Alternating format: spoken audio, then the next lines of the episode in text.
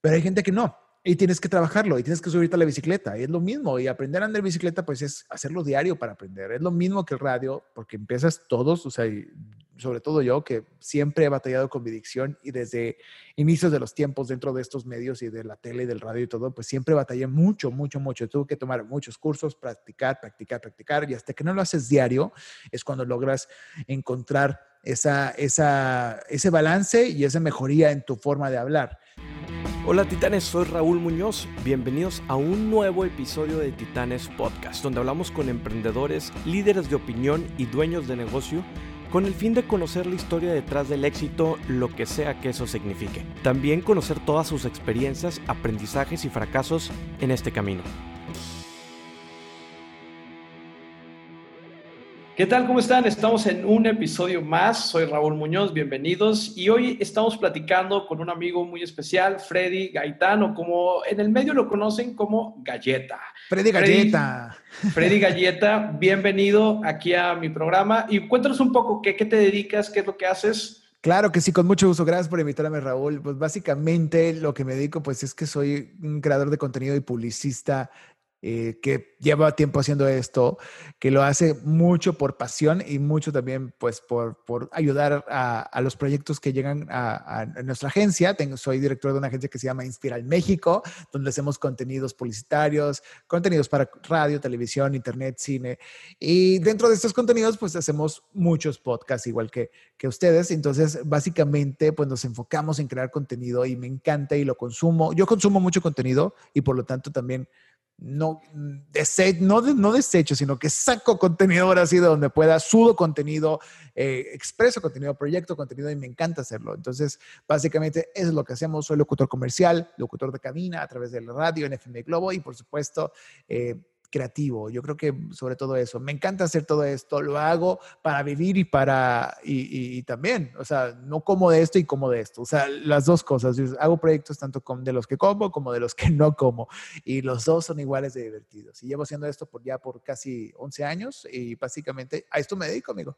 Tú como ingeniero industrial, eh, también tienes una gran base de administración también. O sea, yo creo que eso, eso te ha ayudado bastante, ¿no? O sea, a ustedes, mi hermana es ingeniera industrial y yo he visto cómo es muy buena para logística, para administración, para liderazgo, cosas que vemos en las demás carreras, pero en la tuya, o sea, yo creo que eso es lo que te ayudó mucho para tu trabajo, ¿no?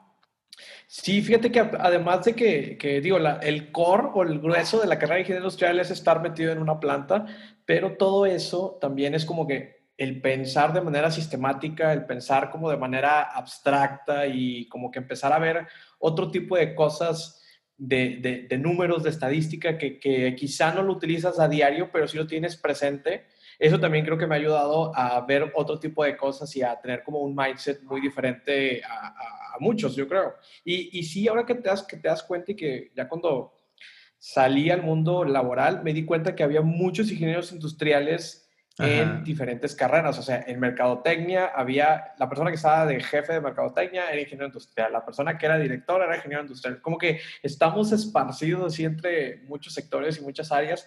Al final de cuentas también la carrera es eso. Es como que algo, e, es un todo y al final de cuentas es un nada. Sí, está, está muy cañón. Yo creo que salen muy preparados y salen muy listos y obviamente ya en, en la operación día a día ves todo lo que eres capaz de hacer. Y yo creo que eso es lo más, lo más divertido de todo esto.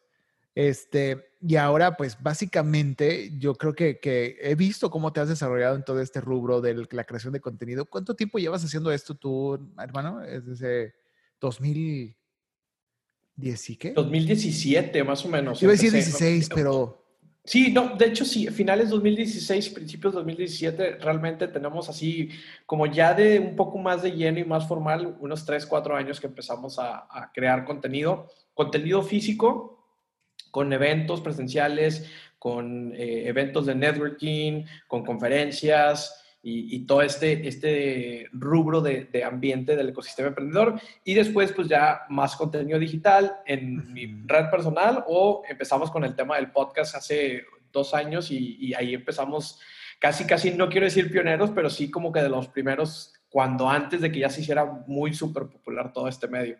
Claro, cuando apenas yo creo que empezaban a hacerse los fuck up nights y los eventos estos de networking en coworks y todo, yo veía que estabas ahí metido y dije, qué padre. Y he ido a un par de esos eventos, no soy muy asiduo, siempre he querido y tenido la intención, pero lo que me mata es que también eh, a veces pues me cargo de trabajo y no logro salir o salgo ya muy tarde del estudio, de la oficina y ya no tengo oportunidad de poder, de poder echar la vuelta, pero hiciste muchos estos eventos. Vienen más cuando se acabe el COVID, supongo. Vienen más eventos, ¿no, Raúl? Sí, fíjate que la parte de negocios, que, que es lo primero que sacamos de negocios y chéves, que eran estos eventos con emprendedores y reuníamos a, a, empresarios, líderes y, y, cualquier tipo de persona que tuviera alguna idea de negocio o quizá que nada más quisiera aprender algo. Y cerramos esa parte, pero ahora estamos haciendo eventos o empezamos a hacer eventos de podcast en vivo, que es como que, como que la gente pueda vivir toda esta sensación de qué es lo que sucede en una producción eh, en real. Entonces eso es como que como a, manera de formato televisión, pero que estuviera más cercano a ti. Entonces eh, ahí traemos varias ideas. Es un talk show en vivo, o sea, yo creo que es algo que, que, se ha visto mucho. Lo hemos visto en México con La Cotorriza, no sé si eh, los conoces, obviamente. Claro. Legendarias también ya hizo, obviamente se regalan dudas, diferentes podcasts muy importantes, los más importantes de la escena mexicana del podcast, están haciendo ese tipo de eventos ya con ciertos numerajes súper impactantes, pero todos podemos hacerlos y todos, o sea, yo, yo lo he propuesto a varios de mis clientes, yo también produzco podcasts, hacemos podcasts aquí en Inspira en México y básicamente ha sido siempre muy, muy tentador y muy, eh, muy yo siento que por, por parte de, del creador del podcast, como de nosotros que los apoyamos y, y, y, por supuesto tú y tu equipo también, siempre tenemos esa ambición de hacerle esa espinita, esas ganas, esa emoción, porque es, es, es, es muy seductora el hacer un evento en vivo súper impactante. O sea, a mí me llama mucho la atención, me encantan los eventos en vivo, me encantan las horas de teatro, los conciertos, pero ahora llevar la conversación real del podcast a un live show está súper, súper eh, entretenido y, a mí, yo deseo que ya se acabe esta pandemia, pero digo, yo sé que va para largo un rato, a lo mejor hasta el otro año, quién sabe, pero estaremos listos para esta nueva etapa, que es lo que viene, ya que se puedan reiniciar los eventos en vivo, ¿no? Mi buen.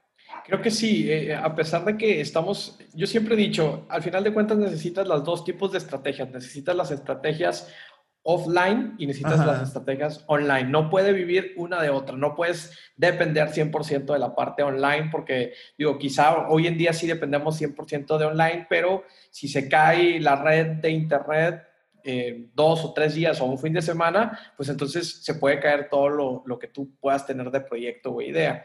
Y por eso creo que sí es muy importante que, y eso también va a seguir, el, el, contacto físico, los eventos presenciales, porque pues es también un punto de encuentro para esas personas que quizá eh, te están escuchando y que quieren conocerte y que quieren saber un poco más de ti. Entonces, por eso eh, yo, le, yo le apuesto mucho a, a este tipo de eventos que, son eventos diferentes también, a, diferencia de que cuando vas tú a una conferencia o vas a un, a un este, simposium o un, evento o un congreso, pues también es muy distante esa conversación que tienes con la persona que está hablando, a diferencia cuando tú vas a un, este tipo de talk show, ya hay una interacción un poco más cercana, hay preguntas y respuestas, hay incluso participación del público, entonces eso creo que ya, ya le torna otro sabor a, a la audiencia y a las personas que están ahí. Es otra dinámica, es lo que viene y lo que ya sucedía poquito antes del COVID-19. Estos muchos ya stand-up shows de stand peros ya lo estaban haciendo de esa forma porque también hacían eh, lives o grabaciones de, de, los podcasts, entonces ya había interacción, había preguntas. Es algo súper, súper rico que qué lástima que nos dio en la torre esto, pero no importa lo vamos cosechando, lo guardamos, lo dejamos en el tintero para reiniciarlo. Y es solamente algo de lo que ya viene para el mundo del podcasting, que sabemos tú y yo que estamos muy comprometidos y muy metidos en toda esta disciplina que nos encanta, a mí me fascina y que vemos que puede haber de área de crecimiento dentro de este campo. Obviamente, hablando del podcasting, amigo, ¿tú qué opinas del video podcast? ¿Tú crees que hay gente que disfruta mucho, que ha hecho el podcast parte de su vida cuando corre, camina, hace ejercicio, maneja, anda en bicicleta, todo lo que se puede hacer ahorita con o sin COVID, pero este, lo ha hecho parte de su vida de esa forma porque el formato siempre ha sido auditivo, que a mí me encanta ese formato, pero sí varios clientes me han pedido y he hecho programas transmitidos o programas con cámara, o sea, grabados, para subirlo a redes sociales, a YouTube, a Facebook y demás, para tener la versión de video. ¿A ti qué te parece? ¿Tú qué opinas de esa brecha? Mira, creo que eh, son diferentes posturas. Yo al principio, cuando entré en este mundo del podcasting y, que empecé a investigar y todo, la verdad me fui por el lado clásico, que es, oye, es un micrófono y es eh, formato audio y no hay video, no hay imagen. Porque pues también eh, a la hora que tú haces, y, esto tiene que ver en la forma que tú construyes el episodio. Es diferente construirlo pensando que va a ser solo audio a pensar que va a tener algo de video, porque entonces eh, la interacción que tú hagas, pues ya hay una cámara, entonces de alguna manera como que empiezas a jugar con otro tipo de cosas, a actuar diferente incluso, a diferencia que si tú tienes la conciencia de que solo es para audio, pues también entonces tienes que utilizar otro tipo de matices, otro, quizá otro tipo de palabras, otro tipo de recursos. Que, que, puedan funcionar para el tema auditivo. Entonces yo era súper clásico, yo, oye, ¿sabes qué? Vámonos por audio, creo que es el formato y, y es la manera que... Casado con, el, con ese tema, vámonos por audio. Sin embargo, ¿qué sucede? Que eh, a diferencia de, eh, la, gente que consume solo audio contra el video, el video sigue siendo el rey de, la creación de contenido. Es lo que más se consume, lo que más se viraliza, lo que más eh, engancha incluso, porque es un, atractivo visual que tú estás viendo. Entonces, empecé a, a ver, explorar y dije, ¿sabes qué? Creo que el video es un recurso para el podcast. No creo que sea como sustitución y no creo que sea como reemplazo, simplemente es como un complemento para aquella persona que consume o que quiere saber quién está platicando, quiere, quiere ver las reacciones, quiere ver las interacciones, quiere ver qué, qué está sucediendo más de lo que está escuchando. Entonces, creo que es un complemento y, y por eso ahora empezamos también nosotros en, en nuestro podcast a meter algo de video, eh, tanto la entrevista completa, sí, el machote completo directamente a YouTube, como micro piezas de contenido. Que estas micro piezas de para, contenido. Para redes, ¿no? Para Instagram y para Facebook, ¿no? Sí, son, son, son piezas de contenido que al final de, cuentas te sirven para promocionar el, el podcast. Algo de lo que tú también sabrás, yo creo que, digo, no sirve de nada nada más tener tu podcast, más bien hay que promocionarlo y hay toda una estrategia detrás acá. No sé qué opinas tú en ese, en ese, sentido. A mí me encanta ese tema. Yo creo que he leído varios blogs y varios eh, artículos donde está la famosa pirámide de contenido, de la que tú igual eh, después se las pasamos por ahí por medio de nuestras redes, van a poder verlas, pero es una pirámide de contenido que, que han establecido varias personas que estudian todo esto, este tema digital y donde tú haces una sola pieza madre, una pieza madre que puede ser un podcast de una hora, podcast de 20 minutos o un video, una entrevista de una hora y de ahí va haciéndose una, pirámide hacia abajo de eh, contenidos medios de menor duración, pero eh, pequeños dulces, pequeñas piezas que vas subiendo a las redes y luego de ahí historias, y TikToks y luego de ahí me explico fragmentitos para WhatsApp, no sé, hay tantas vertientes de todo esto. A mí me encanta, yo creo que es importante la colaboración y quien esté pensando en hacer un podcast y está pensando de que, ah, pues es fácil, nada más hasta hablar y al micrófono y lo grabo y así lo subo. Señor, y señora, va a ir para atrás. O sea, esto no es cualquier cosa, no es así de sencillo. Sí podría ser así de sencillo, pero si tú quieres lograr un impacto, eh, incrementar tus seguidores, hacer comunidad o incluso comercializar tu producto o programa, pues necesitas de todas las redes sociales para construir comunidad. Es impresionante la necesidad de todo esto. Digo, tú lo bien lo sabes, pero hay que decirle a la gente que precisamente eso, o sea, no es nomás, o sea, piensan que es lo más sencillo. El audio, pues bueno, mínimo me ahorro lo de la cámara y video y, y grabo y, y así lo subo y pues, y ya. Y, no, o sea, hay dos formas, hay varias formas de hacerlo, pero una es la, la, que siento yo que es mejor es hacer un contenido de calidad, que cuides la calidad del micrófono, que cuides la calidad de la sonorización, que cuides la calidad de, lo, de la imagen si vas a transmitir imagen. Yo creo que es eso, la calidad es todo. Tú has estado muy involucrado con eso. He visto cómo has cambiado de calidad diferente porque sé que estamos siempre en constante comunicación y visto, veo lo que subes, veo lo que compartes y, y siempre mejorando equipo, mejorando micrófonos, mejorando espacios y lugares. ¿Y tú qué piensas de eso? ¿La calidad hacia el podcast o no? Híjole, yo creo que, yo, mira, eh, es una, en todos los creadores de contenido que conozco eh, está esa pregunta de, oye, pues, ¿qué, ¿qué, es calidad? Al final de cuentas, creo que la calidad es subjetiva. Eh, lo que quizá para, para Freddy es calidad no es lo mismo que para Raúl en términos de calidad. ¿Qué significa? Sí hay parámetros, pero pues bueno, esos parámetros también han sido Depende de otras personas. Exacto, otras personas ya lo han experimentado quizá y ellos quizá te, con una credencial, con una autoridad, te pudieran decir, ah, mira, esto me parece que es lo, lo que es calidad. Entonces, eh, en temas de podcast y regresando un poquito ahí, eh, eh, algunos minutos, lo que hablabas de que es muy fácil, sí, yo, incluso cuando me preguntan, oye, es que quiero hacer un podcast, dije, ¿tienes un celular? ¿Tienes una grabadora de, notas o algo así para de voz? Pues grábate 20 minutos hablando y eso ya puede funcionarte como un podcast.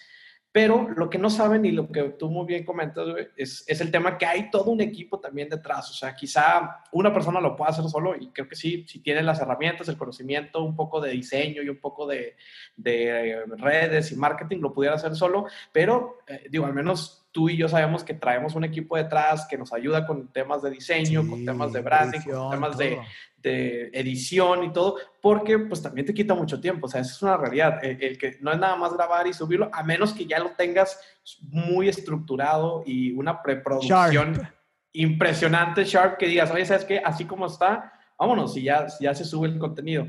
Que también funciona, amigo, o sea, que también funciona y hemos visto que obviamente la calidad es importante, es subjetivo de acuerdo a, lo, que, lo, que, que designe cada quien, como bien tú dices, pero hemos conocido también productos, amigo, que están hiper sencillos en producción, pero la calidad y la carnita del material es lo que trasciende a pesar de la mala calidad del audio, o si no hay cortinillas, o si no hay música, o si incluso el micrófono está, estás grabándolo súper lejos y no estás hablándole bien pero la carnita es todo, o sea, la carnita de, lo que estás hablando supera cualquier adversidad y como bien tú dices es eso, o sea, no trasciende a pesar de que pues hay productos que, que, se hacen con celulares y con Android y con iPhones y no hay problema o hay otros que se hacen con micrófonos de condensador, pues bueno, varía, pero al final la carnita de lo que vas a platicar es lo más valioso.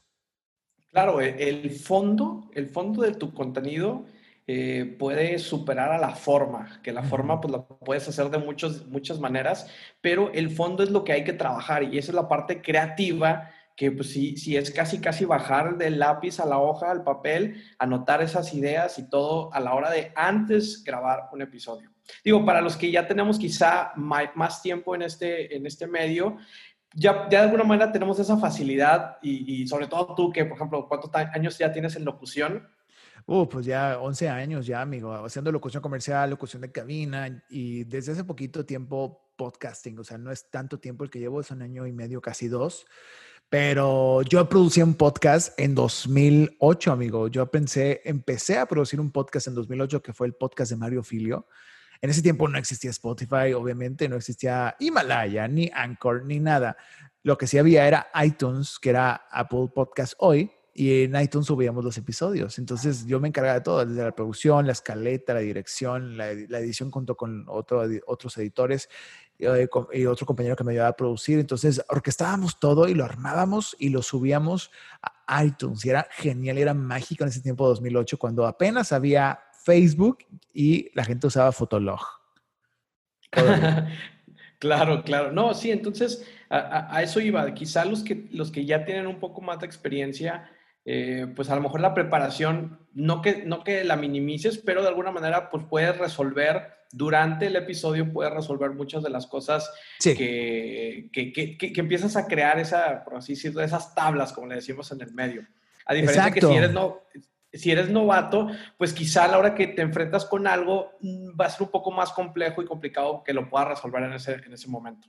Exacto. Y al final, Raúl, digo, esto, la gente también, digo, ya lo sabe, algunas personas pero también lo tienen que saber todos. También no es, todo esto no es tan restringido para que solamente la gente que pueda pagar a una productora, a una agencia o incluso comprar buen equipo pueda tener acceso a subirlo, ¿no? O sea, todo está abierto para todo el mundo y hay tantos blogs y cursos en línea y webinars y seminarios y, y todo que tú puedes acceder y hacerlo. Eso es lo más curioso. Obviamente, eh, los que tenemos tiempo en esto y tenemos mano eh, de, para poder hacerlo de una forma más profesional, como un producto más completo, como tú y como yo y muchos más compañeros, pues ofrecemos esto porque le tenemos horas de vuelo recorridas, pero eso no quita que tú puedas empezar. Si tú estás empezando en esto, si tú estás haciendo podcasting y estás diciendo, yo quiero empezar mi programa de, de, de velas aromáticas y de, y de mi podcast sobre, no sé, bisutería, pues lo puedes hacer. O sea, eso es algo curioso y algo que me he topado. Obviamente, me he topado con los dos tipos de clientes. ¿Tú con qué tipo de clientes estás topado dentro del mundo del podcasting, Raúl? Pues mira, hay diferentes tipos de clientes. Hay quienes eh, ya tienen como que su idea perfecta y ya, ya saben básicamente qué es lo que quieren y qué, es lo que, el producto final. Sí, exacto.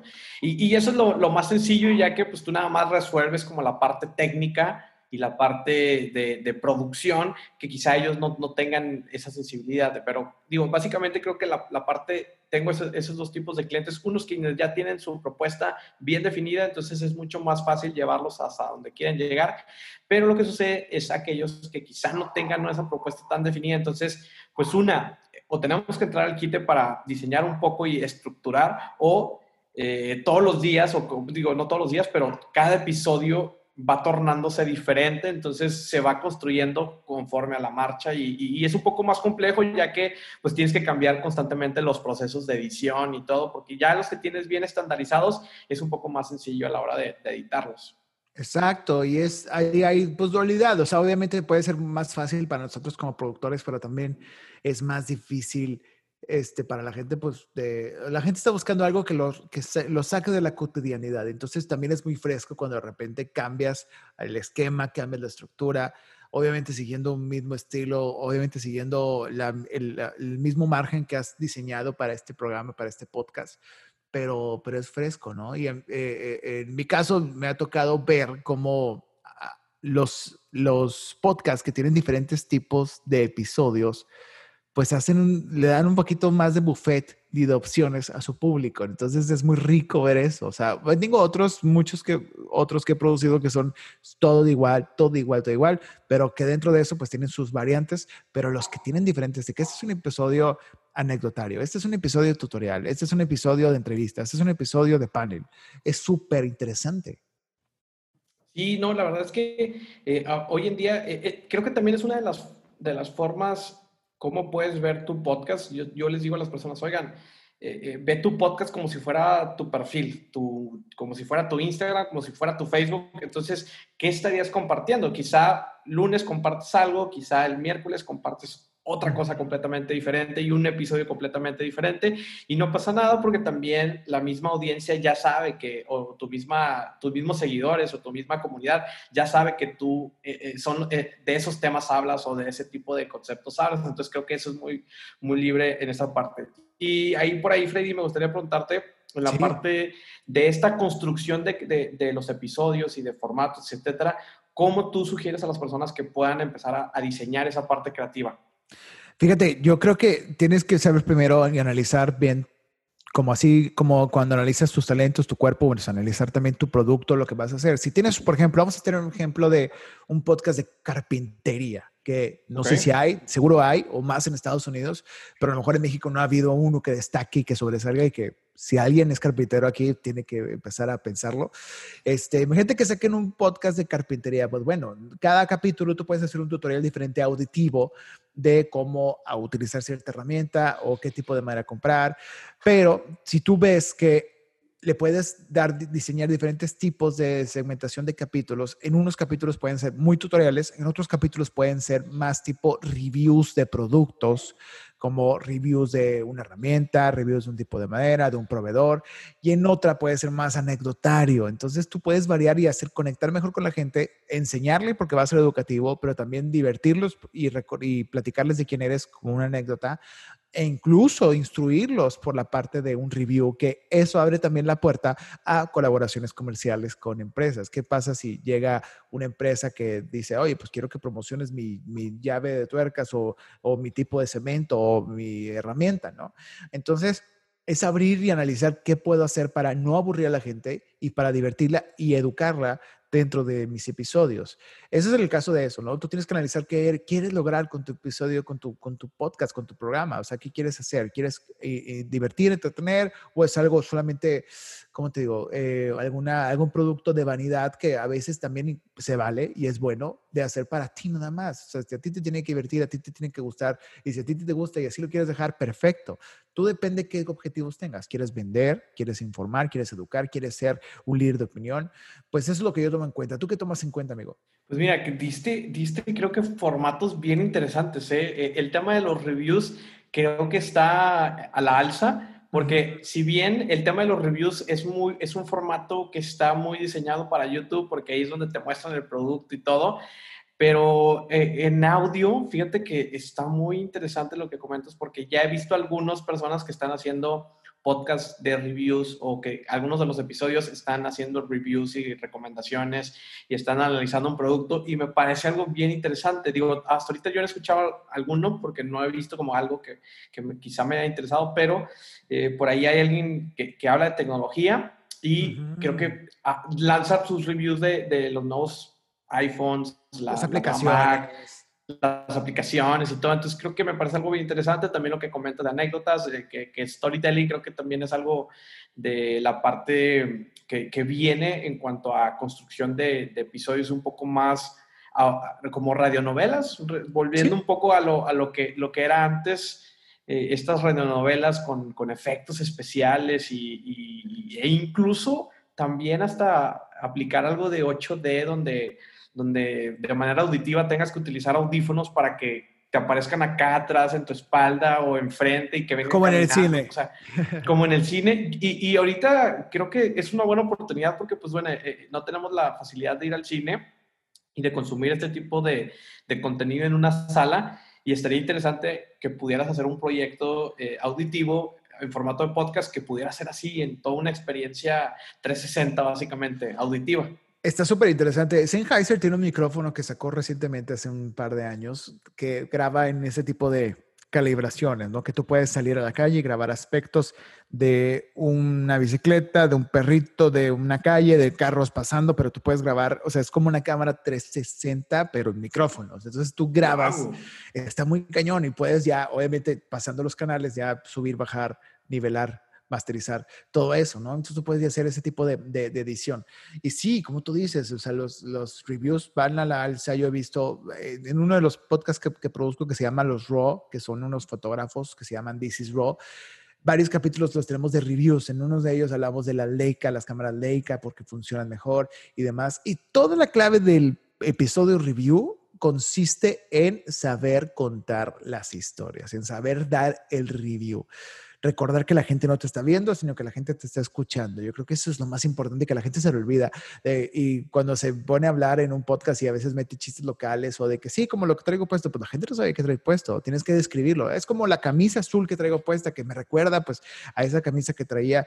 ¿Se acuerdan ustedes de las camisas de ese estilo de algodón? Bueno, explico, describir, tenemos que sobreexplicar, cosa que hacemos mucho en radio, que la gente que ha estado en radio sabe bien que tiene que describirlo. Cuando está hablando de una calle, de un artista, de un color, de un producto, de una comida, pues tienen que, que platicar de ella y tiene que describirle. Y, así como lo hacen ya muchos, eh, eh, muchos blogs de reviews eh, en YouTube que hablan de comida, de que es como la textura que al comer es crocante, pero después es suave. Me explico, esa paja que no termina siendo paja, pero que es como extra, como relleno, pues ayuda mucho en el audio y en el podcasting a a, mejorar tu review y a mejorar tu comentario y hacerlo más descriptivo para que la gente que lo está escuchando lo entienda, se lo imagine y juguemos con la imaginación a, a, escuchar alguna descripción de algo, ¿no? Entonces, yo creo que está en eso, o sea, saber cómo contar las cosas. Claro, y, y, eso también te abre otras posibilidades. Al final de cuentas, también en, en tu manera de hacer las ideas, en tu manera de estructura de pensamiento, en tu manera de comunicación, para la, sobre todo para la persona que, que, está haciendo el podcast, te abre muchas, muchas skills y muchas habilidades que yo fui descubriendo. Digo, ahorita quizá hablo un poco más suelto y me escuchas un poco más eh, hablando de manera hilada y con, con connotación, acentación de voz. Te escucho súper bien. Pero créeme que esto, si, me, si hace tres, tres años me, pusieras un micrófono y me pusieras a hablar, sería totalmente una cosa muy diferente, pero eso ha sido conforme a la práctica y no dudo que esos 10 años que ya tienes en radio y locución comercial y, y, demás te hayan servido también para, para, hacer todo esto, pero sí, la verdad es que empiezas a desarrollar habilidades impresionantes de investigación, de imaginación. Orden de ideas. Orden, exacto. Está muy cañón, memoria amigo. también. Memoria, memoria. Y básicamente, como tú dices, o sea, digo, aunque tengamos un poquito de tiempo en esto, digo, no, al día al día competimos en, en, contenido con, con, todos. O sea, todos pueden llegar hacia donde está. Ya no es restrictivo de, de, los nuevos medios de, de, solamente dejar la gente preparada o la gente que tiene callo o la gente que tiene su, su licencia, como era antes. Te platico, en la locución comercial y en el doblaje, antes solamente, hace, te hablo de hace 15 años, solamente ciertos perfiles podrían participar en, en, los doblajes de películas, en las locuciones de comerciales, porque tenían licencias, licencias A o B para poder desempeñar su labor de locución. Y para tener esa licencia tienes que tomar un examen de idiomas, inglés, español e italiano, tengo entendido, y también de cultura general, de geografía, de matemáticas, de política, de español y demás. Entonces, si no pasabas el examen, no tenías la licencia. Entonces, de esa manera controlaban que las personas que estuvieran al aire en los micrófonos estuvieran súper, súper letradas y súper eh, informadas y preparadas. Pero hoy en día, pues esa restricción ya pasó porque pues hubo más demanda de productos, querían más locutores, más, había más comerciales, más empresas, más todo, y se fue dejando el requisito de lado. Pero ahora todo el mundo tiene acceso a eso, por eso todo el mundo, así como la frase de Ratatouille, cualquiera puede cocinar, y es cierto, cualquiera puede cocinar, cualquiera puede ser un locutor, cualquiera puede ser un productor, y eso no demerita la chamba y demerita el producto. Hay gente muy buena en YouTube, en Spotify y demás que hace productos buenísimos sin estar preparado. ¿Por qué? Porque ya lo trae, porque lo tienen, lo tiene la sangre, sabe entretener, sabe contar la historia, sabe platicar, sabe enseñar. Pero hay gente que no. Y tienes que trabajarlo y tienes que subirte a la bicicleta. Y es lo mismo. Y aprender a andar bicicleta, pues es hacerlo diario para aprender. Es lo mismo que el radio, porque empiezas todos, o sea, sobre todo yo, que siempre he batallado con mi dicción y desde inicios de los tiempos dentro de estos medios y de la tele y del radio y todo, pues siempre batallé mucho, mucho, mucho. Tuve que tomar muchos cursos, practicar, practicar, practicar y hasta que no lo haces diario es cuando logras encontrar esa, esa, ese balance y esa mejoría en tu forma de hablar. Entonces, digo, por eso te digo, o sea, tú cómo lo has hecho y cómo hablas ahorita de lado, pues también nos imaginamos hace mucho tiempo y, decimos, wow, ¿cómo es que de antes que no hilaba mis ideas, ahora lo puedo hacer?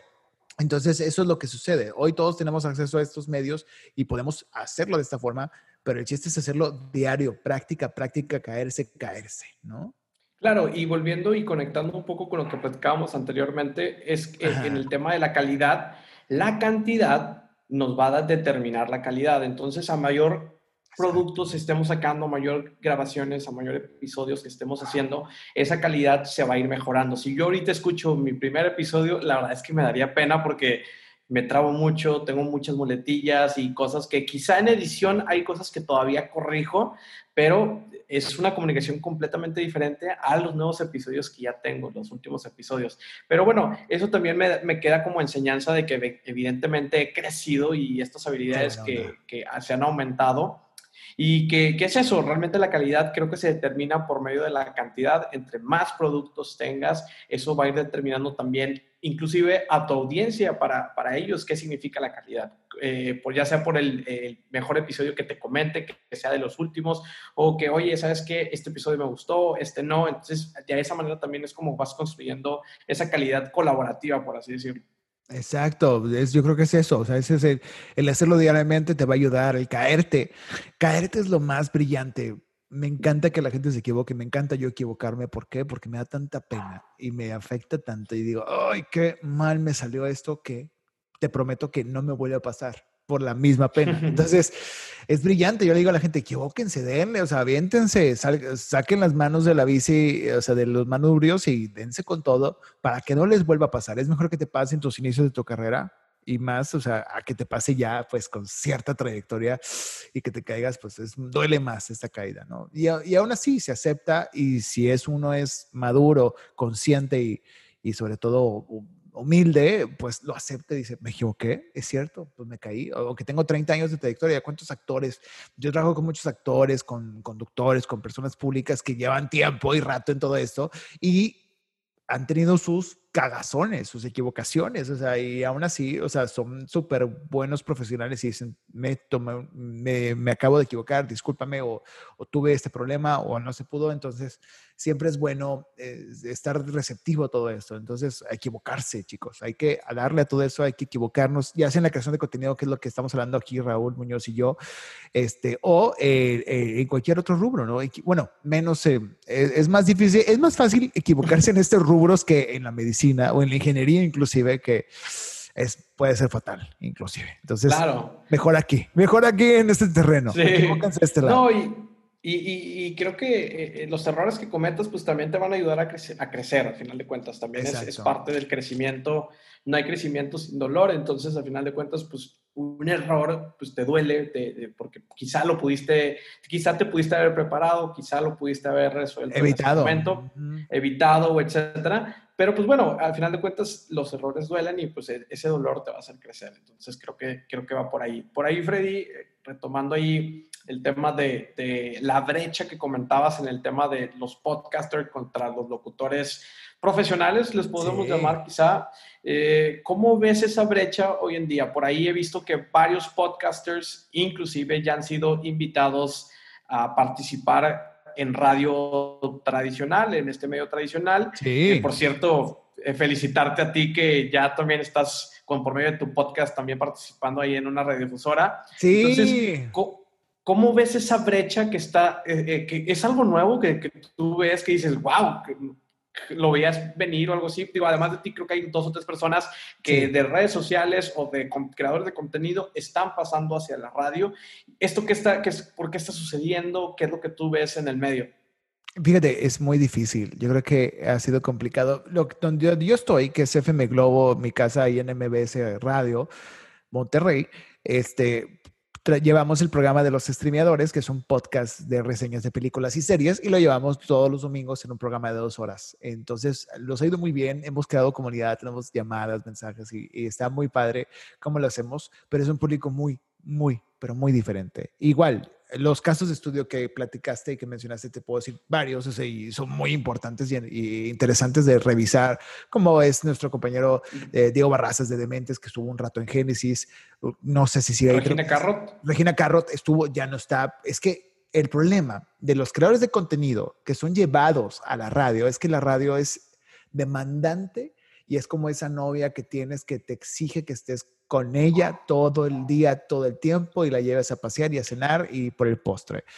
Es demandante y para los creadores de contenido que viajan, que producen, que se desvelan a las 4 de la mañana un día y al día siguiente se levantan a las 12, pues no puede, eh, les pide demasiado, es muy complicado. Entonces, Regina Carro, Diego Barrazas este, y muchos más son casos que se han mantenido algunos y otros se han movido y han estado intermitentes. ¿Por qué? Porque es muy difícil. El único que ha dominado ambas eh, soluciones y ambos esquemas, bueno, de los únicos han sido tres personajes que son personas públicas súper impresionantes, como el doctor César Lozano, como, eh, por supuesto, Marte de Baile y como Marco, Antonio Gil. O sea, ellos tres, o sea, han han crecido de las dos formas. Y claro, son gente que ya tiene su equipo, ya tiene su base de medios, ya tiene todo su personal que le ayuda a hacer toda la producción. Y es muy bueno. Obviamente es más a lo mejor más sencillo para ellos, pues, obviamente es muy demandante, pero ellos ya tienen un equipo, alguien que va empezando y que está en la radio, que esto es muy complicado eh, adaptarte. Pero ellos pues nacieron con los medios tradicionales, es un público muy diferente, el público que tienen en los medios tradicionales pues no es el mismo que está en lo digital, entonces es, lo, es la diferencia de productos. Entonces la gente que si te sigue en redes sociales y todo, pues, probablemente no escuche la radio o no escuche los programas que tú haces, pero la gente que está en radio probablemente nunca llega a escuchar tus podcasts. Entonces, es un público muy diferente, sea, está abierto y cualquiera puede hacerlo y es muy bueno, pero pues sí pensar a quién estás hablando a un lado y quién el otro y que no sea un refrito o, una, o un mismo producto recalentado para los dos, sino que cada uno tiene que hablarle y darle su romanticismo. Al podcast, pues es algo más personal, puede ser incluso grosero o incluso hablar con más palabras porque es natural, como el mexicano lo hace o el regio lo hace, ¿no? Pero en el radio no. En el radio tienes que cuidar el lenguaje. En el radio no puedes meter goles, no puedes mencionar marcas porque ahí alguien más está metiendo dinero para que estés ahí. Y en el podcast, pues si tú lo estás haciendo, pues obviamente tú metes los goles, pues depende de ti. O sea, ni modo, es un gol que metiste a tal marca y pues ya tú te equivocaste para ti. Eh, son dos formatos claro, diferentes. Claro, sí, sí, sí, no, no, te perjudica menos al final de cuentas, porque también quizá tengas, o, quizá tengas alguna marca que ya está patrocinando tu podcast, entonces ya pues, son los, tus propios goles que pudieras llegar a O equivocaciones, si tú, es como si hicieras el famoso mayonesa McCormick de Pedro Sola, pero en, en tu podcast, pues si te está patrocinando eh, Hellmans, pues no cometas ese error. Y en la radio, pues... No, claro, no, y, y bueno, algo de beneficio es que quizá el podcast, si no es, es en vivo, pues entonces si tienes esa facilidad de, de una postproducción corregir ese error que quizá cometiste, a diferencia que cuando son programas de radio, pues que es prácticamente en vivo, hay, sé, sé por ahí que hay ciertas personas que cuando no pueden asistir en vivo, graban el programa y, se lanza como si estuviera en vivo, eh, pero digo, son de alguna manera contados esos episodios que, puedan salir así al aire. Todos, o sea, ya grabados. Te sé decir mil gente que lo hace, que tiene todo grabadísimo y lo transmite en radio de manera natural porque ya lo tiene estructurado y suena real y suena natural. Y las llamadas, pues todo está creado detrás de. Entonces, la gente no se da cuenta, la gente común no se da cuenta, la gente que no está en esto, a lo mejor tú, yo y muchos de nuestros colegas sí, porque pues sabemos, estamos en la jugada, pero la gente común, la gente que va en el camión, la gente que va en el taxi, la gente que va al mercado y que pues no está metido dentro de lo digital, pues lo va a escuchar normal, de que, ah, pues mira, ahorita está transmitiendo Jorge ahí, este, qué padre, qué curioso que está ahí en, en esta playa, me explico, y no sabe que fue grabado hace tiempo.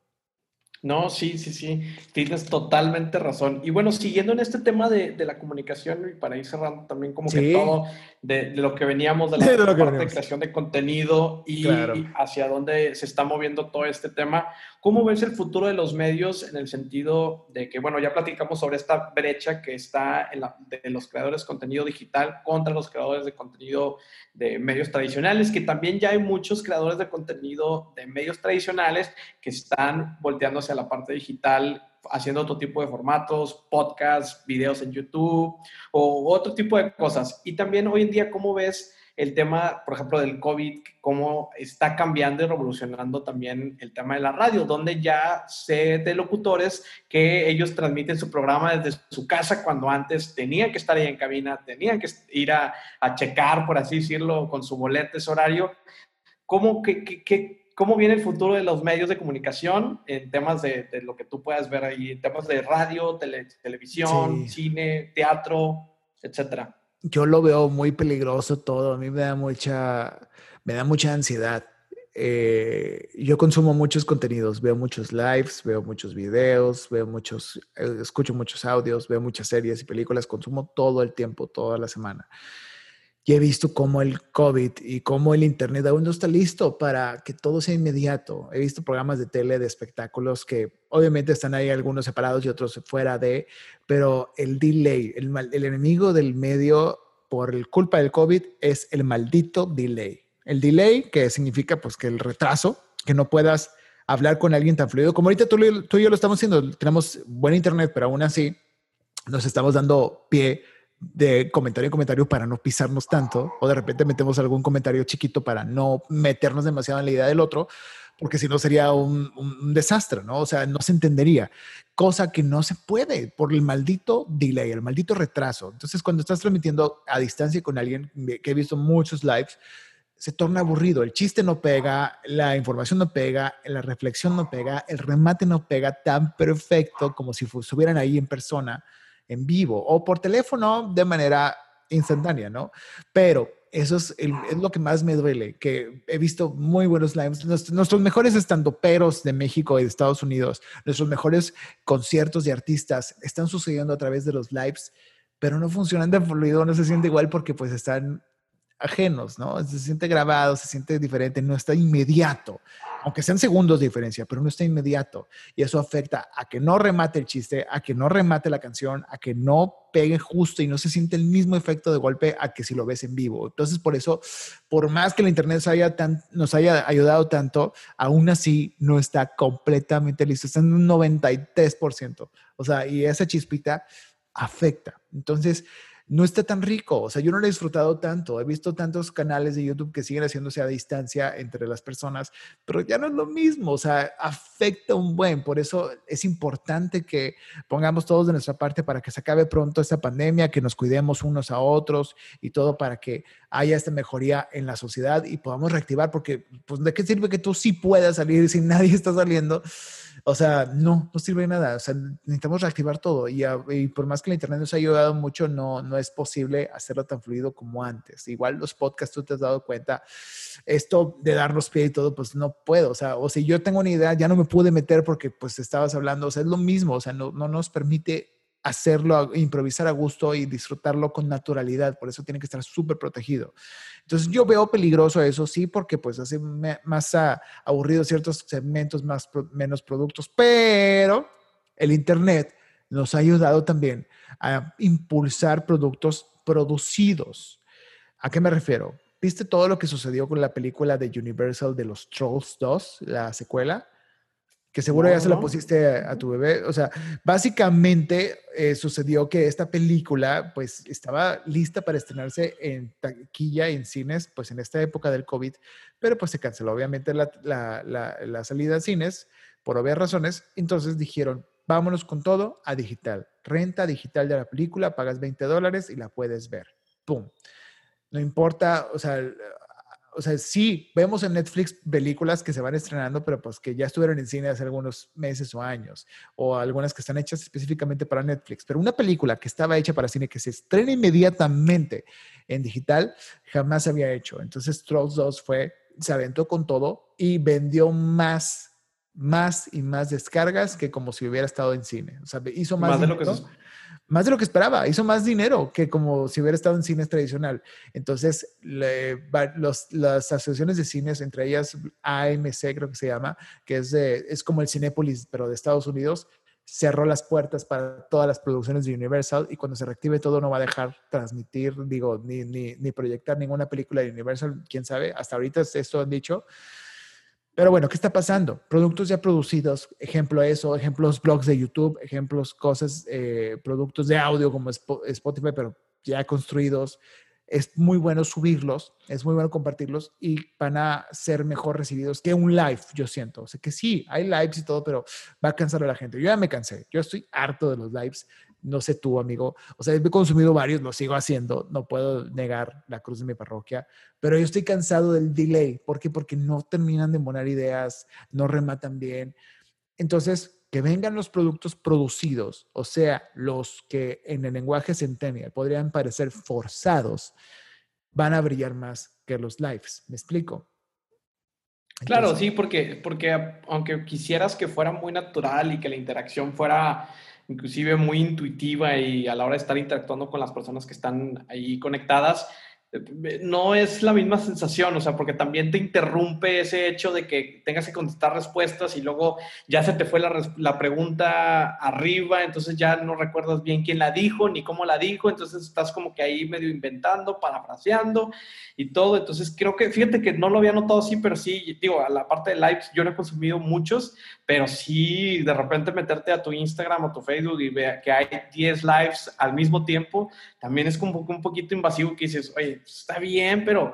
y algo, algo de lo que había leído por ahí, no recuerdo quién lo, quién lo mencionó, si en un tuit o en algo, que decía de que, oye, creo que hay lives que pueden funcionar como una videollamada entre ellos, porque nada más está platicando entre las dos personas y ni siquiera están interactuando con las, con las personas que están conectadas, que creo que esa es la naturaleza real de un live, el que tú puedas interactuar con las dos personas y que no sean los interlocutores los que estén hablando, porque si no, pues entonces mételo otro formato donde pues esté producido y ya que la gente te pueda escuchar a ti y pueda hacer comentarios posterior a y que no sea una interacción ahí de, tres vías, por así decirlo, o sea, en vivo. Y, y lo que hablabas de los contenidos digitales, por ahí también creo que los Óscares, tú que estás muy metido en el tema también de películas y todo, por ahí los Óscares ya abrió la eh, el, buffet para decir, ¿sabes qué? Este año las películas que se estrenen digital solamente no, ya no está la regla que tengas que estrenar siete días o que tengas que estar siete días en, las, las salas de cine. Entonces creo que esto va a abrir muchas posibilidades a que quizá ahora sí Netflix o estas plataformas digitales puedan tener mucho mayor relevancia y que quizá puedan, yo creo que van a estar apostándole a, a este tipo de cosas que yo creo que por ahí deben de tener material para este año. Va a estar interesante. O sea, todo eso, lo que comentabas ahorita de eso. Hay noticias de que no, o sea, de que supuestamente se van a cancelar y todo. Todavía está, nada, es, nada está escrito. Quién sabe si se cancelan los del febrero, o sea, los del siguiente año. Pero hay que ver, o sea, si, se realizan, ¿qué, ¿qué, oferta va a haber? O sea, la gente se tiene que poner las pilas, pero las productoras no están produciendo por lo mismo, es porque pues hay rodajes de 200 personas en set. O sea, qué peligro para toda esta industria, qué peligro para todo. Entonces ahí, pues, como tú dices, o sea, cada vez va a haber más constancia y confianza en productos digitales como los que hacemos tú y yo.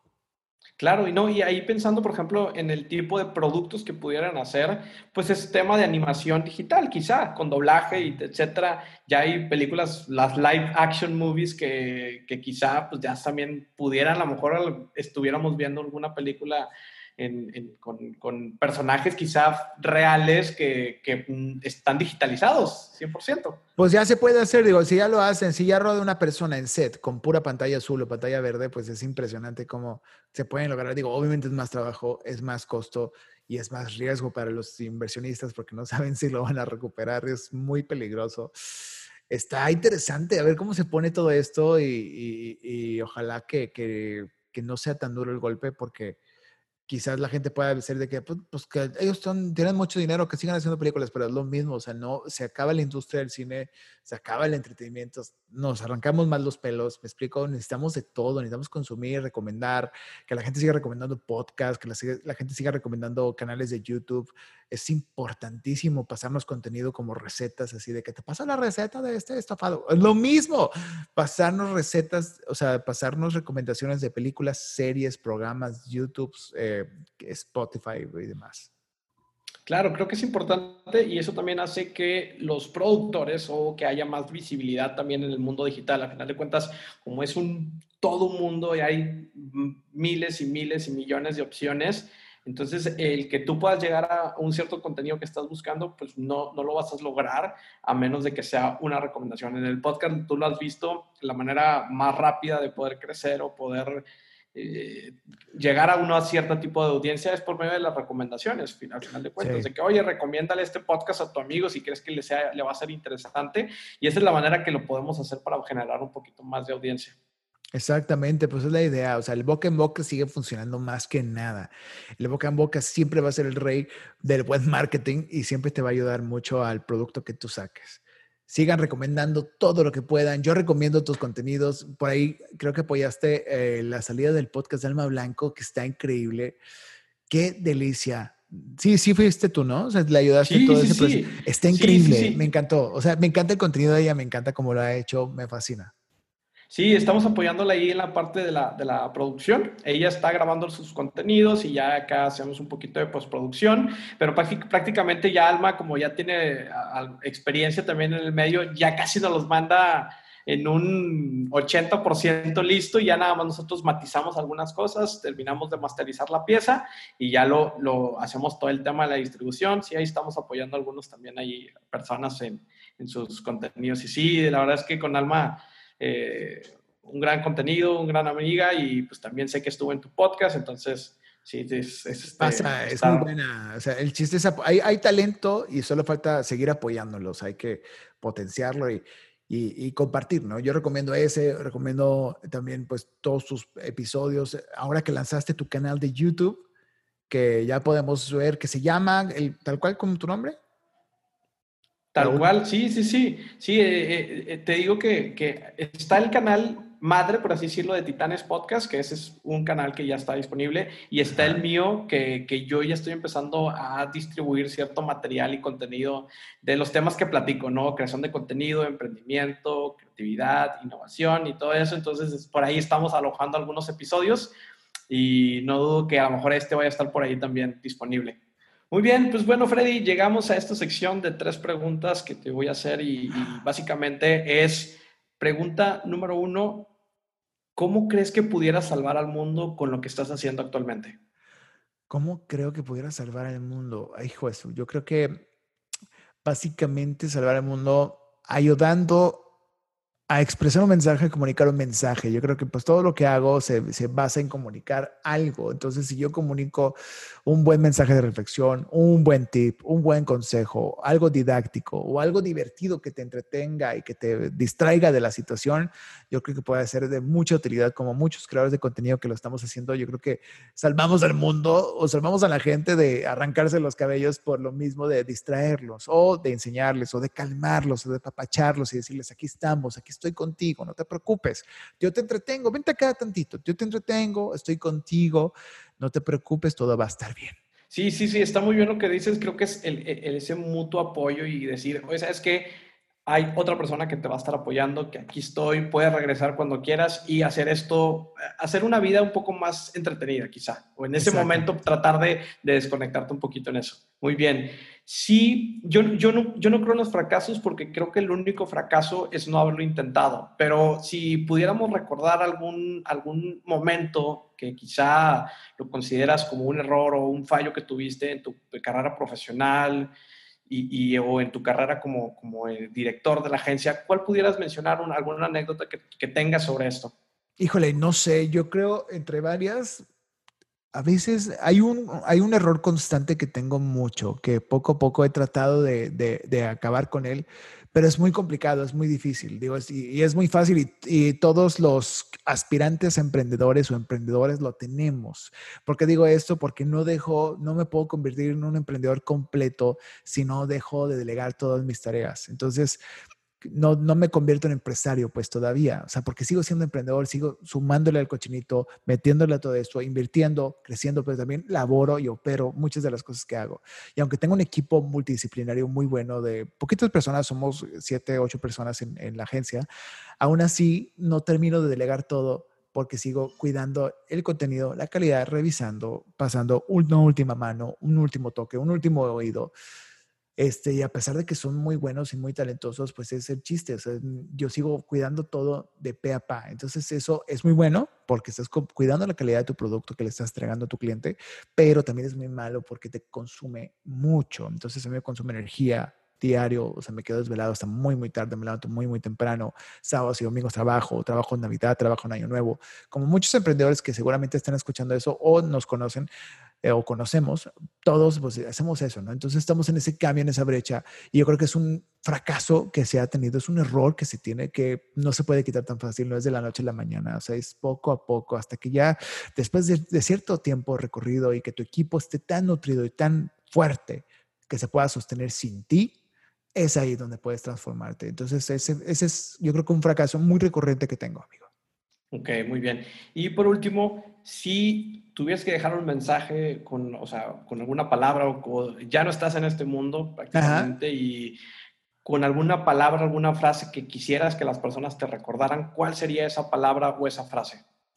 Híjole, a ver. Mm, ok, una frase. Yo creo que sería, si está en sus posibilidades económicas, de tiempo, familiares, hagan lo que ustedes quieren. Obviamente, ese siempre ha sido como mi moro, o sea, de hacer lo que tú quieres en cuanto a trabajo, en cuanto a proyecto, emprender, en cuanto a un negocio, en cuanto a una idea, en cuanto a un producto, un contenido, lo que tú quieras.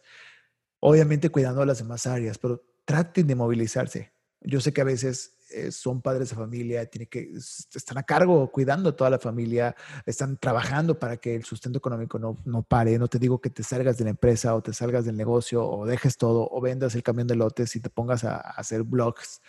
Me explico, o todo es gradual, todo es posible hacerlo a su cierto tiempo, dosificándolo hasta que te mande tanto el negocio que tengas que salirte del otro espacio o que tu negocio sea tan grande que puedas delegarlo a un equipo sin arriesgar o descuidar a tu familia o miles de formas, pero intenta poco a poco, de poquito en poquito, como el ejercicio o como eh, cualquier otra disciplina, hacerla, ¿no? O sea, hacer lo que tú quieres, hacer lo que tú quieres, sea un podcast, sea un video, sea un canal, sea un periódico digital, sea una revista, sea cualquier proyecto artístico, entretenimiento o incluso de algo ya, pues un negocio, ¿no? Que quieras hacer para salirte del de trabajo godín en el que estás intenta poco a poco hacerlo, pero tenlo. O sea, a lo mejor llegas cinco años después, seis años después, pero va a valer la pena muchísimo. Haz lo que a ti te gusta. Y si estás escuchando esto, yo ya no estoy en este mundo y está la pandemia horrible.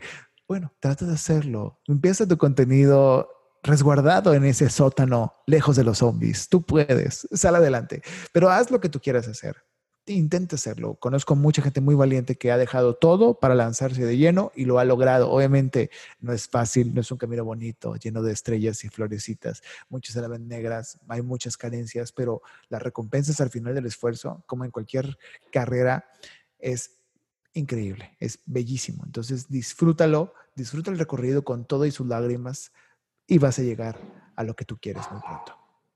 Pues bueno, pues ya lo saben amigos, a disfrutar ese recorrido, a crear contenido, a motivarse y que no les dé pena. Al final de cuentas, como bien lo comentamos en todo el episodio, la calidad poco a poco se va a ir fortaleciendo y poco a poco ustedes van a ir mejorando en sus habilidades. Y bueno, Freddy, muchas gracias por haber estado aquí conmigo en mi programa, que este, no sé en qué lo voy a hospedar, pero va a estar disponible en todas las plataformas, como siempre, Spotify, YouTube, Apple Podcast. Y bueno, Freddy, tus redes sociales, Claro que sí, con mucho gusto. Arroba Freddy Gaitán con I latina, Freddy Gaitán con, Gaitán con latina en Instagram. También recuerden buscarme en TikTok, en Facebook y también seguir a mi agencia que es arroba Hola Inspiral, Inspiral México en Facebook, para que estén al pendiente de todo lo que hacemos, los productos, los contenidos que estamos desarrollando y las colaboraciones que hacemos con más gente profesional como tu amigo Raúl. Gracias por invitarme, gracias por hacerme parte de este espacio colaborativo que van a escuchar en multiplataformas, pero es muy bueno seguir compartiendo todo este material en este y muchos espacios. Excelente. Pues bueno, nos vemos en el próximo episodio. Hemos llegado al final del episodio. Muchísimas gracias por llegar hasta este punto. Comparte este episodio, dale suscribir si estás en Apple Podcast y dale seguir si estás en Spotify. También recuerda que puedes compartir directamente en Instagram etiquetándonos arroba titanespodcast. Muchísimas gracias y hasta la próxima.